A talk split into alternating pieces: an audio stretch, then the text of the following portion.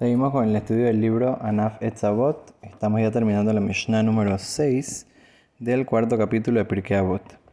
La Mishnah nos enseñó el gran sabio Rabbi Ose. Dice, la de Torah, toda persona que le da honor a la Torah, gufo mehubad a la beriot. Su cuerpo, esa persona, es honrado por las demás personas. Vejol amejalel Torah y toda persona que desprecie la Torah, gufó mejulal al abriot. Su cuerpo, esa persona, es deshonrado por, los, por las demás personas. Entonces hay dos cosas que es importante eh, enfatizar en esta Mishnah, como dicen los comentaristas. Dice, primero que todo dice, Kol de Torah. No dice de Torah. O sea, no dice el que da honor a la Torah o el que desprecia la Torah. Dice todo el que desprecia la Torah y todo el que honra la Torah. ¿Para qué dice todo el que? Podría haber dicho el que honra la Torah o el que desprecia la Torah. Entonces explican que eso significa que cuando dice todo el que honra la Torah, inclusive una persona que tal vez eh, hace pecados o una persona que no se comporta de la mejor manera, pero honra la Torah, va a tener cierto tipo de honor. Inclusive que hay otras cosas que no hace bien. Pero el honor a la Torah ayuda a la persona, como por ejemplo a Hav.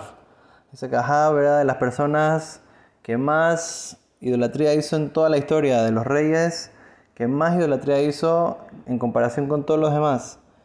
Igual dice que él, la Torah sí la honraba y a los sabios de la Torah sí la honraba y por eso él tuvo cierto mérito y cierto pago por eso también.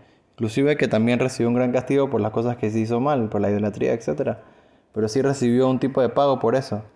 También cuando dice, Jola mejaleleta Torah, dice, todo el que deshonra la Torah, eso es inclusive que es un sabio muy grande y que en algún momento hizo algo chiquito que despreció la Torah, todo eso cuenta y eso es algo que la persona tiene que tener mucho, mucho cuidado, porque de esa manera entonces, eh, dependiendo de, inclusive una persona que tiene un nivel muy alto, pero obviamente dependiendo del, tipo de altura que tiene la persona, entonces eh, se va a hacer eh, con más detalle, se le va a, enfatizar eh, y se le va a juzgar a esa persona. Como por ejemplo hay un, cuento muy interesante que pasó con un sabio después de que falleció, que el, cuerpo lo, como que lo despreciaron un poco. Entonces la gente estaba como molesta por eso. ¿Cómo puede ser que un sabio tan grande de la Torah lo despreciaron? Entonces dice que vino en un sueño a alguien y le dijo, mira, ¿sabes por qué fue esto?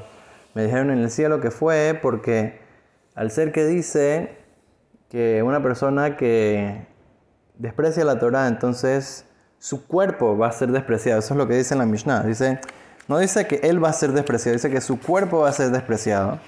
Entonces tenía que despreciar mi cuerpo porque yo a veces, cuando veía libros así que estaban la página un poco rota o estaba un poco salida la página, entonces como que no lo arreglaba o no, no me, me preocupaba de que se arreglen esos libros. Ok, es un nivel muy, muy alto de que, ok, no a cualquier persona le van a, lo van a castigar de esa manera por, por, eh, porque vio un libro y no, no arregló la página, pero esta persona está a un nivel muy alto y al parecer Dios estaba esperando eso de, de, de esa persona.